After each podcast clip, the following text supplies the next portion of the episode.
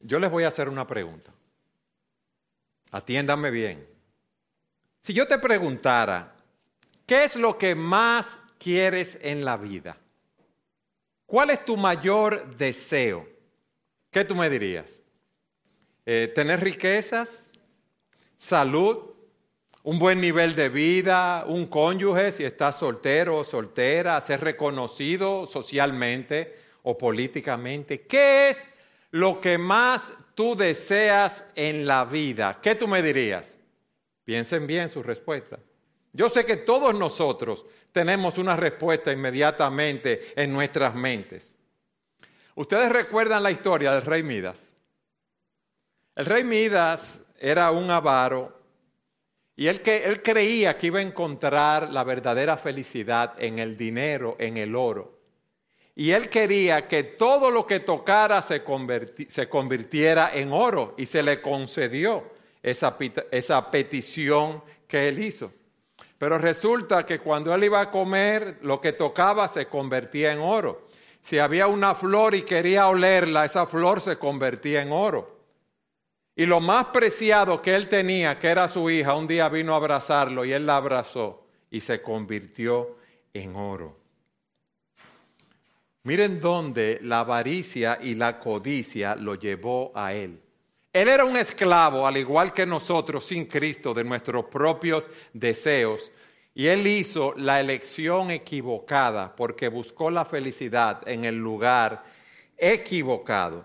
Y si hay algo que nosotros debemos desear en esta vida, es tener la bendición de Dios sobre nosotros. Pero la bendición de Dios es tener su favor, es tener su bondad, es tener su sonrisa en nuestros corazones. Es verdad que Dios nos da muchas bendiciones materiales, pero vendrá el día donde ya esas bendiciones materiales no nos servirán para nada. La máxima bendición que el Señor nos da es concedernos, arrepentirnos de nuestros pecados y confiar en el Señor Jesucristo por fe para salvación, para el perdón de nuestros pecados. De manera, óyeme bien, de manera que el día que cerremos los ojos aquí en la tierra, lo abramos en la presencia de Dios y disfrutemos de Él para siempre. Cuando tú tienes la bendición de Dios, tú lo tienes todo. Tú puedes ser rico, pobre, tú puedes estar sano o enfermo, tú puedes vivir en una mansión, en un palacio o en una cueva. Pero si sabes que Dios está bendiciendo tu vida, tienes algo que nada ni nadie en este mundo te va a poder quitar. Y eso te va a llevar a estar satisfecho. Pero si tú crees que tener cosas materiales o cumplir tus deseos terrenales es tener la bendición de Dios y estás buscando la felicidad en esas cosas del mundo, nunca estarás satisfecho. Óigame bien, nunca estarás satisfecho. En este tercer mensaje que vamos a estudiar hoy del profeta Ageo, cuando él le habla a ese pueblo que había vuelto de la cautividad, él nos dice cómo podemos experimentar la verdadera bendición de Dios. ¿Cómo podemos experimentar esa verdadera bendición de Dios? En el primer mensaje vimos que estas personas a quien él estaba predicando eran eh, verdaderos creyentes que habían dejado el lugar donde estaban en la cautividad para ir a reconstruir el templo en la tierra prometida y ellos llegan allí, encuentran oposición, fruto de esa oposición se dedican a sus labores comerciales, ganaderas, agrícolas, a sus familias y se olvidan del templo de Dios. Dios les envía a Geo el 29 de agosto. Oigan bien la cronología del segundo año del reinado del rey Darío y les dice, wow, ¿cómo es posible que ustedes estén habitando en casas lujosas y el templo del Señor esté sin reconstruir, esté allí destruido? Eso fue el 29 de agosto. El pueblo oyó el mensaje, oyó la amonestación y el 21 de septiembre empezaron a trabajar.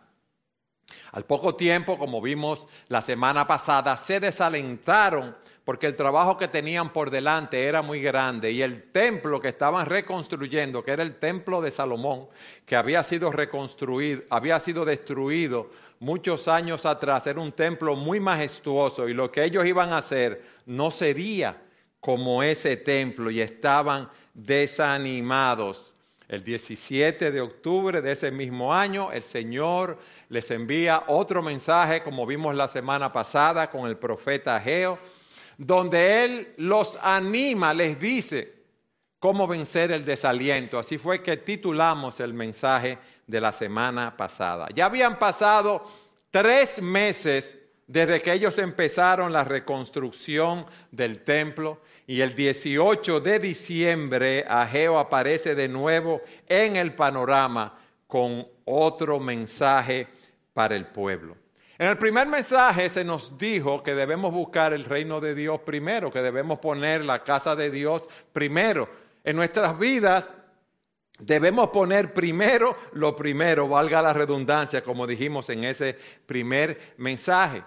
Ahora, Ageo nos dice que Dios nos va a bendecir cuando pongamos su casa, óyeme bien, su reino en nuestros corazones, corazones puros y santos que quieren agradar a Dios. Miren lo que estaba sucediendo antes de leer esta porción de las Escrituras. El pueblo estaba trabajando, ellos estaban allí, ellos no se habían dado por vencidos, ellos habían oído la exhortación del profeta y exteriormente parecía que todo estaba bien, que todo estaba marchando viento en popa, como decimos nosotros. Pero había un problema. Y con esto en mente, Ageo les habla a ellos. Yo quiero que ustedes, por favor, me acompañen al capítulo 2 de Ageo para que leamos de los versículos 10 al 19.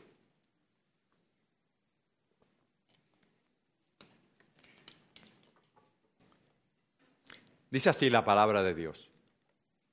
El día 24 del mes noveno, en el año segundo de Darío, vino la palabra del Señor al profeta Ageo. Así dice el Señor de los ejércitos. Pide ahora instrucción a los sacerdotes. Si alguien lleva carne consagrada en la falda de su vestidura y con su falda toca pan, alimento cocido, vino, aceite o cualquier otro alimento, ¿quedará este consagrado? Y los sacerdotes respondieron no. Y dijo Ageo, si alguien, inmundo por el contacto con un cadáver, toca cualquiera de estas cosas, ¿quedará inmunda? Quedará inmunda, respondieron los sacerdotes. Entonces volvió a hablar Ageo. Así es este pueblo y así es esta nación delante de mí, declara el Señor, y así es toda obra de sus manos, y lo que aquí ofrecen, inmundo es. Ahora pues, Consideren bien esto de hoy en adelante, antes que se pusiera piedra sobre piedra en el templo del Señor. En aquel tiempo, cuando alguien buscaba un montón de 20 medidas, solo encontraba 10. Venía alguien al lagar para sacar 50 cántaros y solo sacaba 20. Los herí con viento abrasador, plaga y granizo en toda, la, toda obra de sus manos, pero ninguno de ustedes se volvió a mí, declara el Señor. Pero consideren bien esto desde hoy en adelante, desde el día 24 del mes noveno, desde el día en que se pusieron los cimientos del templo del Señor, consideren bien. ¿Está todavía la semilla en el granero? Todavía la vid, la higuera, el granado y el olivo no han dado fruto, pero desde hoy yo los bendeciré. Mis hermanos, déjenme decirles algo. Cuando uno lee este texto así de primer golpe, no se entiende mucho, ¿sí o no? Eso me pasó a mí, no se preocupe. Miren lo primero que sucede aquí. Ageo le hace dos preguntas a los sacerdotes en ese día. Los sacerdotes eran los expertos en la ley, ellos eran la autoridad, la gente los, los seguía porque eran los líderes espirituales, ellos enseñaban la ley, eran los responsables de preparar y, ofrecer los sacrificios en el altar del Señor. Y lo primero que Ageo le habla es de la carne consagrada. Leamos de nuevo el versículo 12. Si alguien lleva la carne consagrada en la falda de su vestidura y con su falda toca pan, alimento cocido, vino o aceite o cualquier otro alimento, ¿quedará este consagrado? Y los sacerdotes respondieron no. ¿Qué sucede? Cuando se iba a presentar el sacrificio, los sacerdotes en su bata llevaban la carne que era consagrada al sacrificio. La tela que envolvía, ¿verdad?, el manto del sacerdote, en ese sentido estaba santificada porque llevaba allí el sacrificio, como nos dice Levítico 6, 27. Pero miren la pregunta que Ageo les hace. Si esa tela toca algún alimento ordinario, cuando el sacerdote lleva la carne en la tela, toca eh, pan, vino, aceite, ese alimento que toca, ese pan, ese vino, será santificado. ¿Qué dicen los sacerdotes? No, el alimento que toca la tela no será santificado. La respuesta de ellos fue correcta.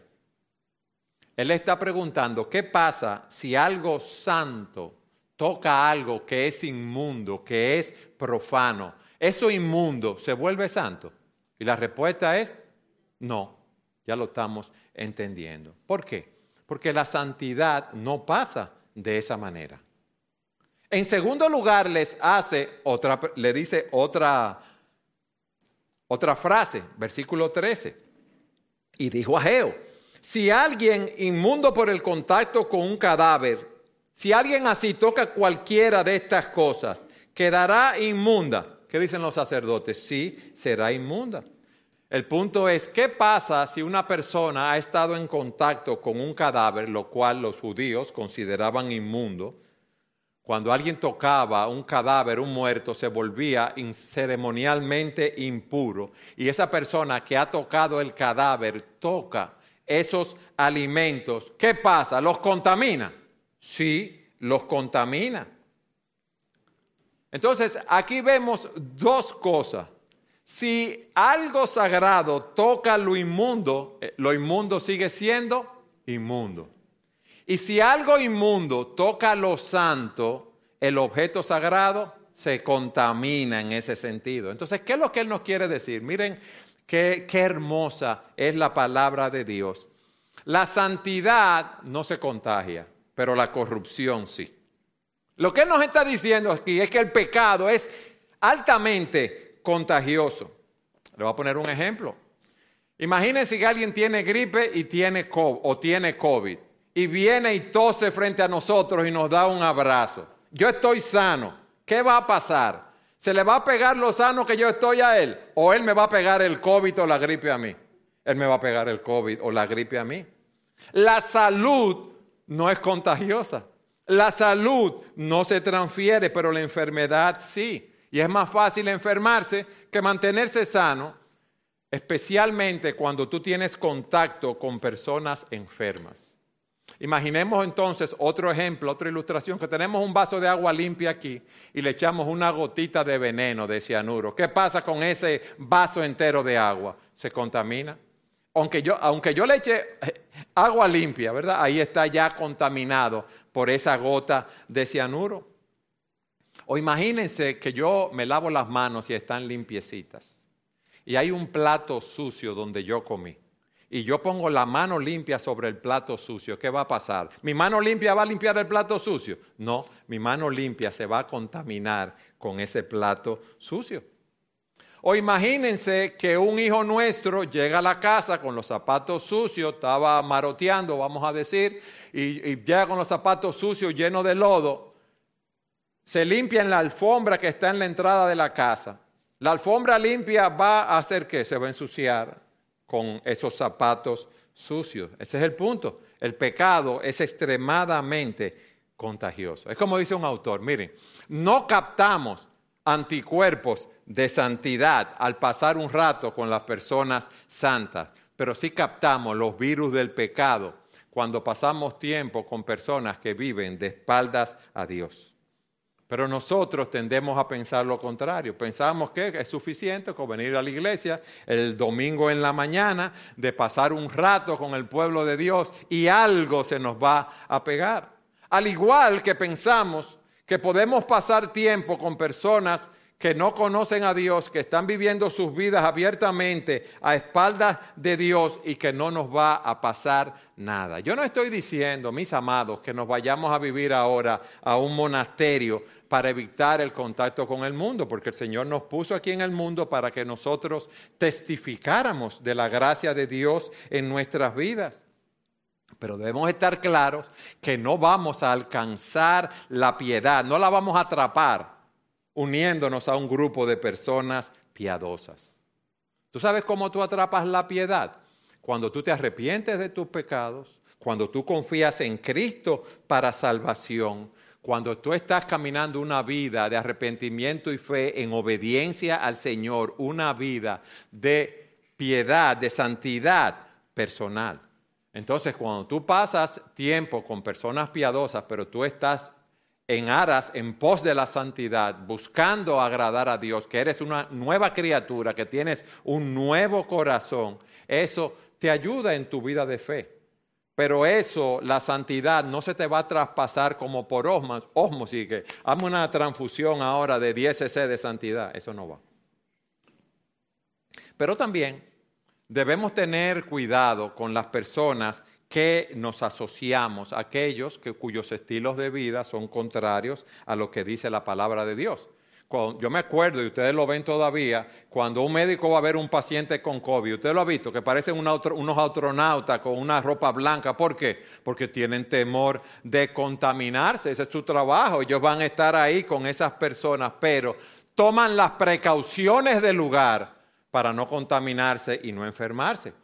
Las escrituras nos dicen, no se dejen engañar, las malas conversaciones corrompen las buenas costumbres.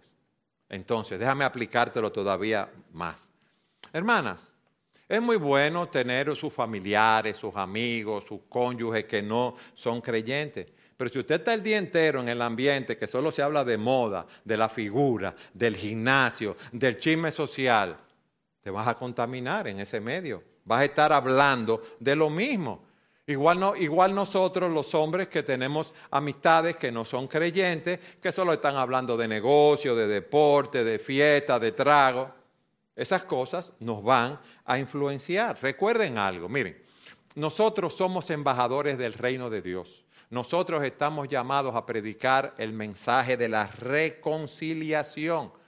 Nosotros debemos ir al mundo para influenciar al mundo, compartir con todas las personas, pero debemos tener el cuidado de no dejarnos influenciar, de no ser infectados por esta mentalidad del mundo. Recuérdense lo que predicó el pastor Chacho en primera de Juan 2.15, no améis al mundo ni las cosas que están en el mundo. ¿Por qué? Porque lo que está en el mundo, los deseos de los ojos, los deseos de la carne, la vanagloria de la vida, son las cosas del mundo, no son las cosas de Dios. Eso es un sistema preparado para influenciarnos negativamente. Y eso es lo que Ageo les está diciendo a ellos en esas dos preguntas. Pero eso nos lleva a un segundo punto. Él entonces les explica en el versículo 14 esa enseñanza al pueblo. Y él les dice lo siguiente, miren, Dios no va a bendecirnos a menos que seamos santos no solo externamente, sino internamente. Vamos a leer el versículo 14 para yo explicarles esto. Miren lo que dice. Entonces volvió a hablar a Geo. Así es este pueblo y así es esta nación delante de mí, declara el Señor. Y así es toda obra de sus manos y lo que aquí ofrecen. ¿Qué dice? Inmundo es. Dice la nueva traducción viviente todo lo que hacen y todo lo que ofrecen está contaminado por su pecado. Y la pregunta que nos hacemos, o que yo le hice al texto, ¿y por qué Dios dice que los sacrificios del pueblo están contaminados por el pecado? ¿Por qué Él dice que esos sacrificios eran inmundos? Ellos estaban ofreciendo sacrificios sobre el altar. Y eso aparentemente era que querían adorar a Dios, querían ser bendecidos por Él y estaban también trabajando en la reconstrucción del templo. ¿Qué era lo que estaban haciendo? Que era inmundo a los ojos de Dios. ¿Por qué Dios no estaba agradado con ellos? Por su actitud lenta, vamos a decirlo así, somnolienta, letárgica, falta de entusiasmo, falta de amor, diría yo, de lealtad, de celo por la obra de Dios. Ellos pensaban que porque ellos estaban trabajando en la obra, en el templo, reconstruyendo, que eso era suficiente. Que ellos estaban ofreciendo sacrificios y eso era suficiente. Que ellos estaban viniendo a la iglesia los domingos y eso es suficiente. Que ellos están ayudando en uno u otro ministerio o participando en un grupo pequeño y eso era suficiente. Que eso era aceptable a los ojos de Dios. Y el punto aquí es el siguiente, mis amados. Dios no nos va a bendecir, no va a bendecir la obra, no va a bendecir iglesias bíblicas, sola gracia, a menos que nosotros tengamos una vida de arrepentimiento y fe, una vida buscando la santidad de Dios, una vida dedicada a buscar la gloria de Dios. Miren, ellos estaban en una gran obra, estaban haciendo el templo el templo donde estaba la presencia de Dios, donde Dios sería glorificado, donde se ofrecerían los sacrificios por los pecados, donde celebrarían sus fiestas, donde los demás pueblos de la tierra podrían ver que ese pueblo era un pueblo santo, apartado para Dios. Pero había un problema. ¿Cuál era? Sus corazones estaban lejos de Dios. Sus corazones estaban contaminados por sus pecados la contaminación de sus corazones desobedientes. Óigame bien. Estaba contaminando los sacrificios. Miren cómo es el punto. Su corazón estaba, su actitud interna, contaminando los sacrificios, así como aquellos que tocaban un cadáver contaminaban las cosas que tocaban. Miren, amados, eso es como vivir en pecado la semana entera y luego venir a la iglesia a adorar. Eso es como arrastrar un cadáver y traerlo aquí a la iglesia. Nadie lo está viendo, pero Dios lo está viendo. Eso contamina todo. Ellos pensaban que Dios lo iba a bendecir porque ellos estaban reconstruyendo el templo y ellos habían salido de la cautividad a trabajar en eso. Como yo dije, Dios me va a bendecir porque estoy asistiendo a la iglesia los domingos. Dios me va a bendecir solamente porque estoy leyendo la Biblia todos los días, siguiendo el plan de lectura, porque estoy involucrado en algún ministerio, no. Miren, amados, Dios no es engañado. Dice la Escritura, el que encubre sus pecados no prosperará. Oye bien, no prosperará, mas el que los confiesa y se aparta alcanzará misericordia. Lo que Dios quiere es un corazón dedicado a Él. Es, muy bueno las obras externas, pero Él quiere obras externas, fruto de un corazón dedicado al Señor. Y uno mira la actividad externa de las personas y dice, wow, mira ese, qué siervo, cuántas cosas está haciendo. Y qué bueno que la está haciendo. El punto para Dios es, yo quiero que tú lo hagas con un corazón dedicado a mí. Y la pregunta que yo les hago a ustedes y yo me hice, ¿estamos haciendo lo que estamos haciendo sirviendo al Señor para su gloria? ¿O lo estamos haciendo por un hábito? ¿O lo estamos haciendo para ser vistos? ¿O estamos aquí porque queremos complacer a alguien que nos invitó? Nosotros nos abstenemos del mal cuando nadie nos está viendo. ¿Qué vemos nosotros en, la computadora, en la televisión, que hay en nuestras mentes continuamente? Dios mira el corazón. Miren, Dios manda a Samuel a ungir a uno de los hijos de Isaí como rey. Y miren lo que hace. Samuel llega a la casa de Isaí y le dice, búscame a tus hijos. Y viene un hijo grande, alto, fuerte, y Dios le dice a Samuel, no mires a su apariencia ni a lo alto de su estatura, porque lo he desechado. Porque Dios no ve como el hombre ve, pues el hombre mira la apariencia exterior, pero el Señor mira el corazón. Samuel era un profeta y Dios le recuerda eso. No mire lo de afuera, no mires el cascarón. El Señor mira el corazón. Y cuando habla de corazón, habla de, de, las emociones, la voluntad, el intelecto y los deseos de esa persona. Y el Señor lo veía. En el Salmo 51, 16 y 17 dice lo siguiente, porque tú no te deleitas en sacrificio, dice el salmista De lo contrario, yo lo ofrecería. No te agrada el holocausto. Los sacrificios de Dios son el espíritu contrito.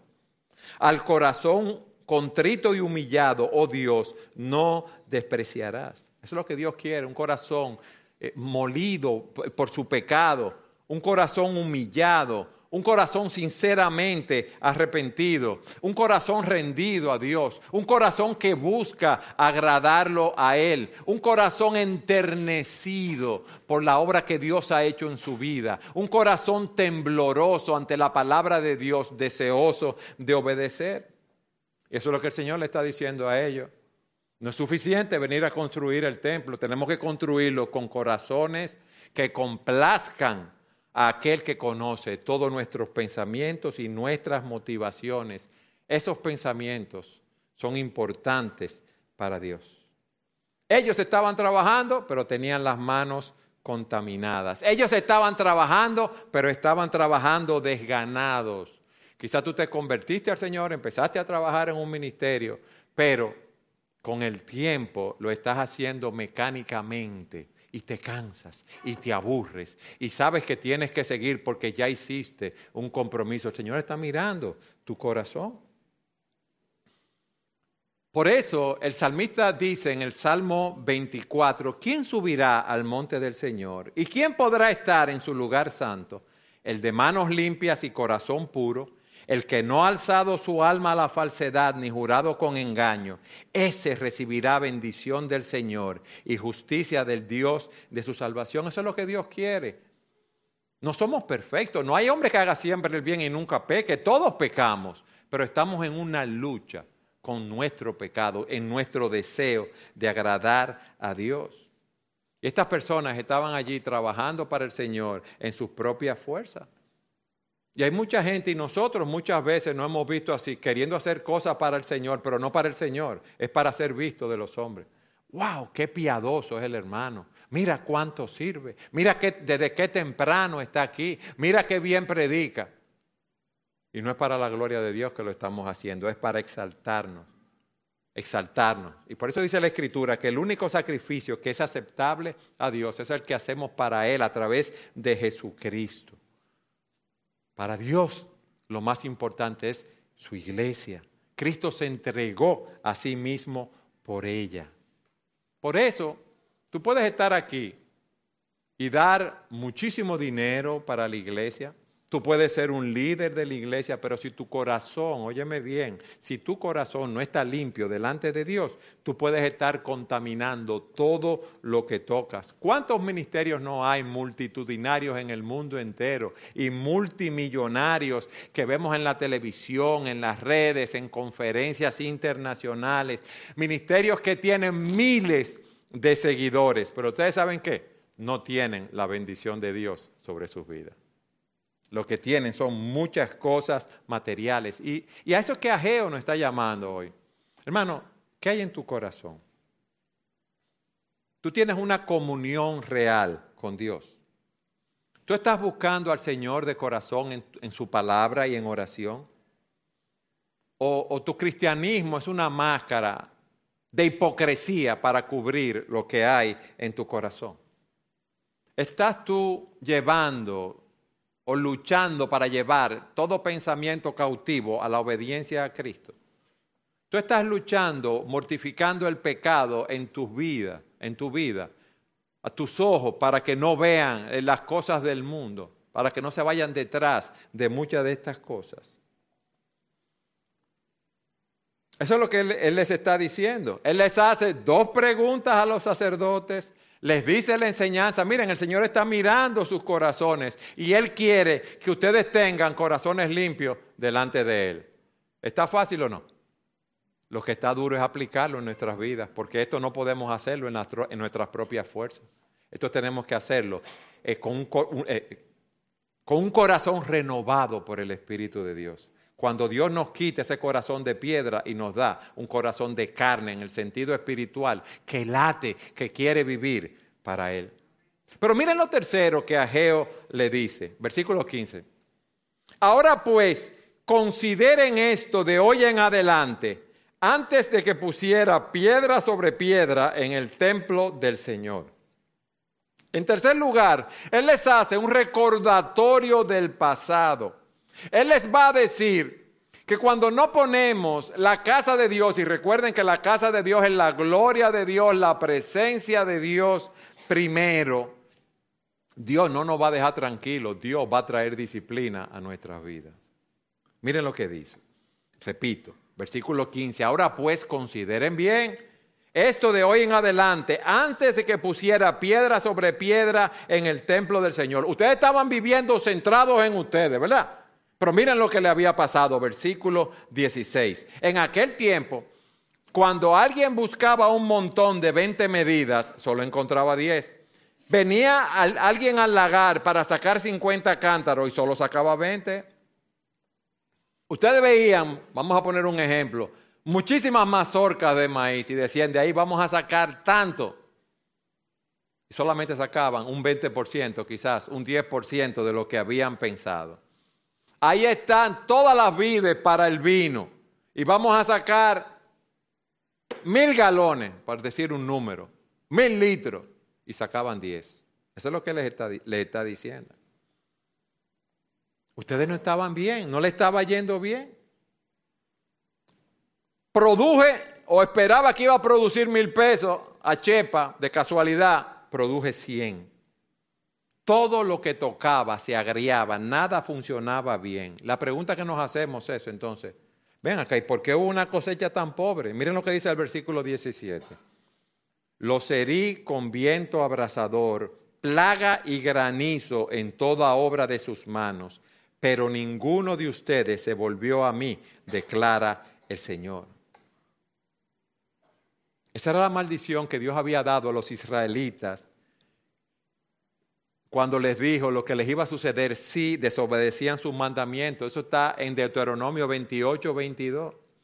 Eso es lo mismo que Amós le dijo al pueblo en Amós 4:9, los herí con viento abrasador y con plagas, y la oruga ha devorado sus años sus muchos huertos y viñedos, sus higueras y sus olivos. Sin embargo, ustedes no se han vuelto a mí, declara el Señor. Tú esperabas una cosecha maravillosa, pero cosechaste muy poco. Y el Señor le está diciendo, y te lo está diciendo a ti hoy, piensa cuidadosamente, porque tú vas a cosechar lo que tú estás sembrando ahora. Óyeme bien.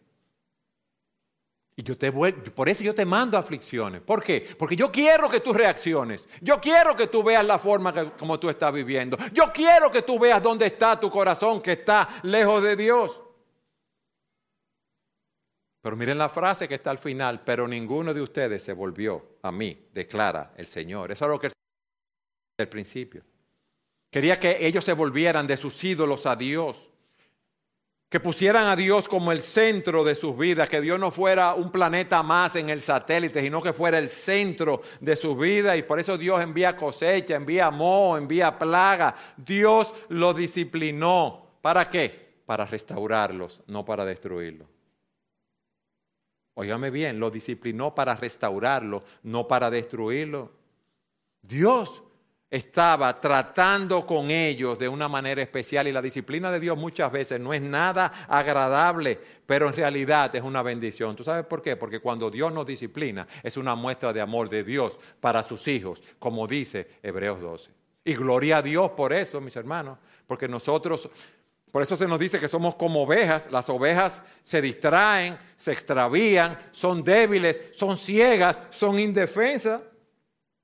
Muchas veces Dios nos disciplina porque hay algún pecado en nuestras vidas y nuestro Padre administra la vara de disciplina con nosotros. En otras ocasiones, nuestra disciplina no está ligada a ningún pecado específico, sino que Dios está tratando con nosotros para llevarnos en la madurez, a la madurez espiritual.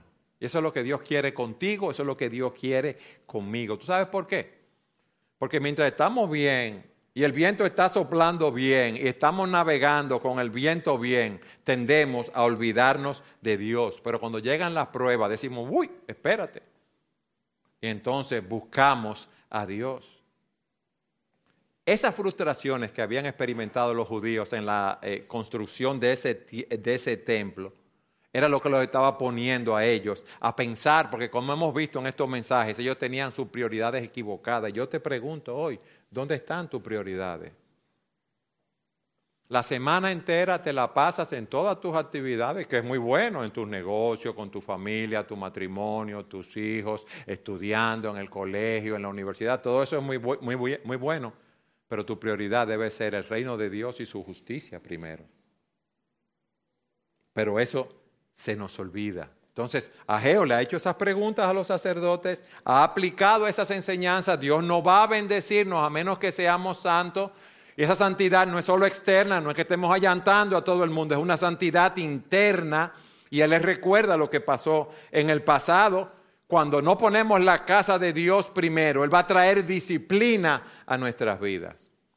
Pero miren a partir del versículo 18 lo que es la misericordia de Dios lo que es esa nueva actitud que ellos tuvieron.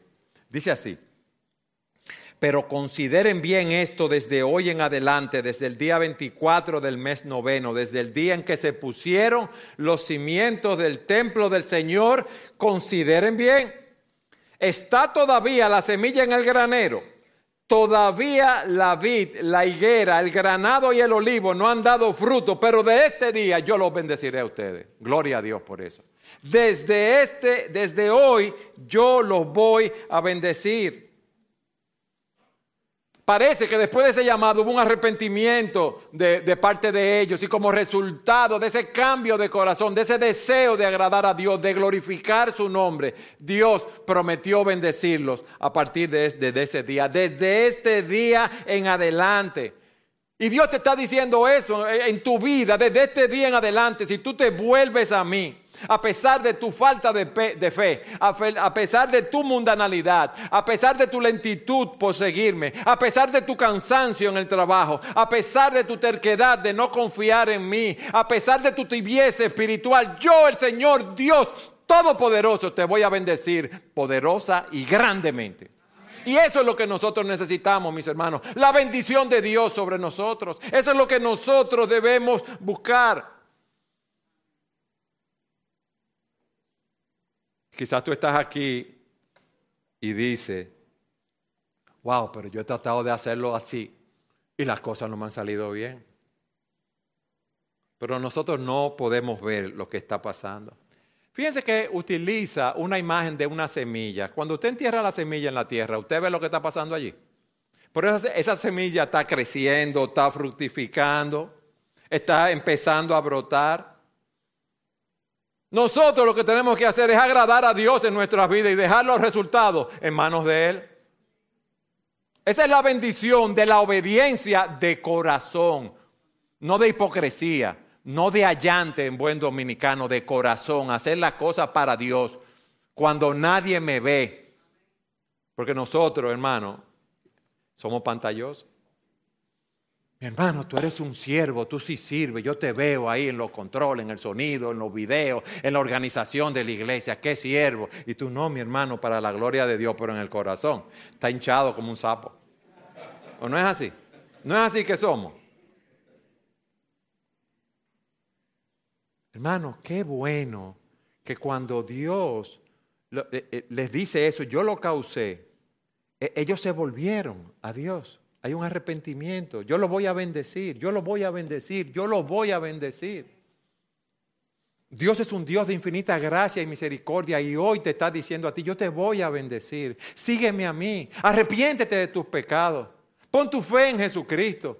Haz un cambio en tu corazón. Yo estoy listo, yo estoy preparado para derramar bendiciones sobre ti. Leímos que el que encubre su pecado no prosperará, pero el que lo confiesa y se aparta, ¿qué alcanzará? Misericordia. Misericordia. En Miqueas el Señor dice, ¿qué Dios hay como tú? dice el, el profeta, que perdona la iniquidad y pasa por alto la rebeldía del remanente de su heredad. No persistirá en su ira para siempre. ¿Por qué? Porque se complace en misericordia.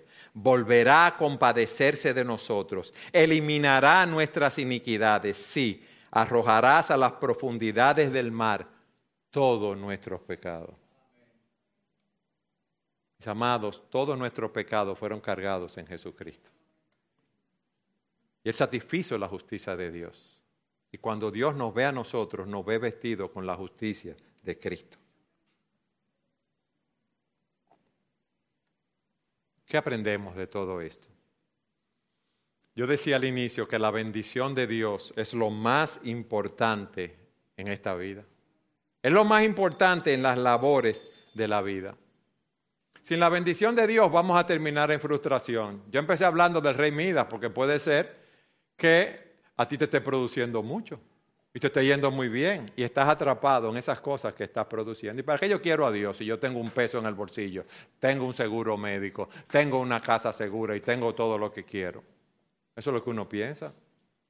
Y muchas veces Dios nos da un, un toquecito para que nos volvamos a Él. A ellos se lo dio de esa manera. Quizás tú estás aquí y ves tu situación como desesperada. Hermano, hermana, si tú tienes la, bendición de Dios, no te preocupes por más nada. Sigue fiel a Dios, sigue sirviéndolo a Él, sigue buscándolo a Él. Ustedes se acuerdan cuando el Señor alimentó a los cinco mil, que era lo que, lo que ellos tenían, cinco panes y dos peces. Y cuando se habla de cinco mil, eran como cinco mil hombres, no se cuentan las mujeres y niños, o sea que se calcula que habían de 15 a 20 mil personas. Y tenían cinco panes y dos peces. Y no había dinero suficiente para alimentar a todo el mundo, pero Cristo hizo el milagro. Y sobraron doce cestas llenas de alimento. Así es en nuestras vidas. Las cosas que nosotros vemos imposibles para Dios no son nada. Eso lo tiene que decir la palabra. Él llama a las cosas que no son como si fuesen y serán. ¿Cuál es tu problema? ¿Cuál es mi problema? Falta de fe. Falta de rendir nuestros corazones al Señor. Falta de entregarnos a Él en arrepentimiento y fe. ¿Y qué queremos nosotros para nuestra iglesia? La bendición del Señor. Miren cómo estamos, llenos, no cabemos. Pero vamos a esperar el tiempo de Dios, que Él nos dé ese nuevo local. Nosotros no vamos a utilizar ninguna técnica eh, humana o cosas así para conseguir un local o para que asistan más personas a la iglesia, porque esta iglesia es de Cristo y Él es que la va a llenar y Él va a hacer lo que Él quiera hacer con nosotros. Sí debemos ser diligentes en ofrendar, en ahorrar, en buscar el local, pero Dios lo va a suplir a su tiempo. Lo que nosotros sí tenemos que hacer es seguir sembrando la semilla de la palabra de Dios. Lo que nosotros sí debemos tener es corazones contritos y humillados que quieren glorificar a Dios en su vida. Lo que Dios quiere es que nosotros lo obedezcamos a Él, que dependamos de Él en oración. Que seamos fieles en nuestro servicio a Él, que seamos fieles en predicar el Evangelio e invitar visitantes a la iglesia. Y vamos a dejar los resultados en las manos de Dios. Hermanos, y Dios nos va a sorprender. No sabemos lo que Dios tiene para nosotros. No sabemos cuándo nos va a dar un local.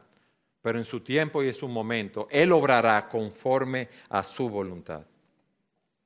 Nosotros no podemos ver lo que está sucediendo en esa semilla que estamos plantando. Yo decía que la obediencia es lo más importante en las labores de la vida.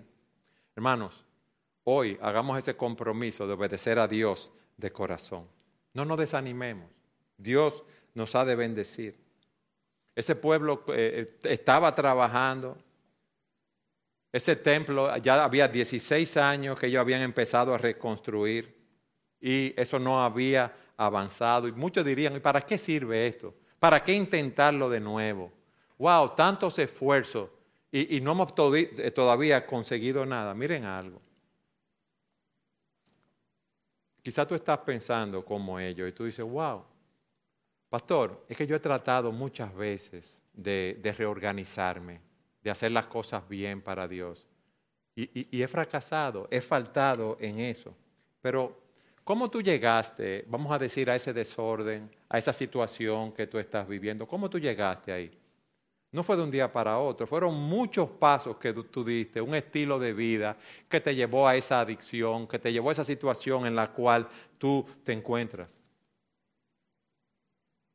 Y tienes que dar muchos pasos ahora para ordenar tu vida. Y esos pasos empiezan cuando empezamos a obedecer al Señor. Ahora cuando tú decidas, no decidas conforme a los patrones que tú tienes del mundo. sino qué dice la palabra de Dios. Y vamos a decidir y vamos a reorganizarlo todo conforme a los principios de la palabra de Dios. Vamos a pedirle al Señor que nos ayude a caminar en luz, que nos ayude a caminar hacia la luz. Vamos a pedirle al Señor que nos ayude a vivir para su gloria, pero tenemos que dar esos pasos de obediencia en la, en la dirección correcta hoy, mis hermanos. Y hoy Dios va a empezar a bendecirte cuando tú empieces a obedecerle. Por eso, dice primera de Juan 1.7, si andamos en luz como Él está en luz, tenemos comunión unos con otros y la sangre de Jesús su Hijo nos limpia de todo pecado. Y quizás aquí hay muchas personas que, que han hecho ese compromiso y están buscando al Señor, pero resulta que ahora tienen grandes aflicciones. Mis amados, no pensemos, como nos dicen las personas del Evangelio de la Prosperidad, que la verdadera bendición de Dios es estar en salud, tener dinero, no tener problemas, no. Lo que nosotros necesitamos es la presencia de Dios en medio de la situación que estamos viviendo. Lo que tú y yo necesitamos es vivir a la luz de las promesas de Dios para la eternidad. Esos judíos estaban trabajando pero ellos estaban todavía bajo el dominio persa. Alrededor de ellos lo que habían eran naciones hostiles. Ellos eran un pequeño remanente en esa tierra. Y ninguno de ellos vivió para ver la gloria de Dios descansar en ese humilde templo. Ustedes saben lo que se nos enseña aquí, que las verdaderas bendiciones no son las bendiciones temporales, son las bendiciones eternas, hermanos. Hermanos, esto va a pasar. Esto va a pasar. Y algún día todos nosotros vamos a cerrar nuestros ojos. Y la pregunta es, después de la muerte, ¿qué? Si tú no tienes a Cristo, tú vas camino a una condenación eterna. Pero si tienes a Cristo, si te has arrepentido de tus pecados y has confiado en Él para salvación, estarás con Él por toda la eternidad. Hermanos, vamos a sembrar. Vamos a sembrar, que llegará la cosecha en su tiempo y en su momento. Esa es nuestra labor, sembrar y dejar el resultado en la mano de Dios. Yo sé que aquí hay muchos padres quizás cansados de tratar con sus hijos pequeños, adolescentes, instruye, corrige, trabaja con ellos. O maestros de escuela dominical que se cansan de tratar con los niños.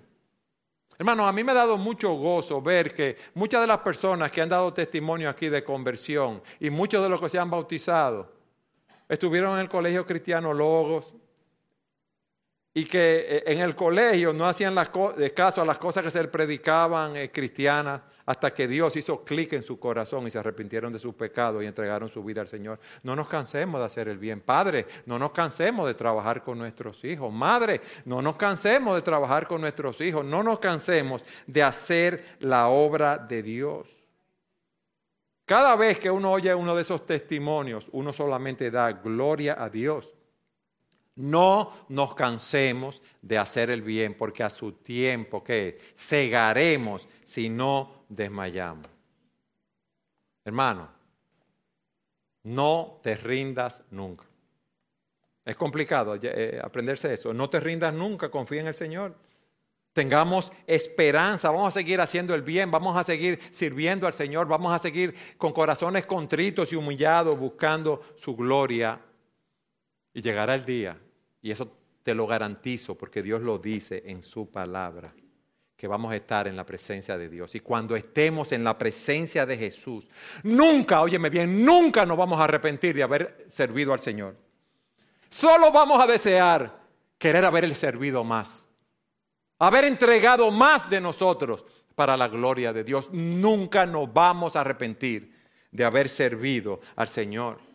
Vamos hoy, mis hermanos, a considerar este ejemplo que tenemos aquí. Vamos a poner nuestros corazones en el Señor, en su obra y en su gloria. Vamos a buscar primeramente su reino y su justicia, sabiendo que todas las demás cosas nos serán añadidas y que Dios ha de bendecirnos conforme a su voluntad en su tiempo y en su momento. Amén.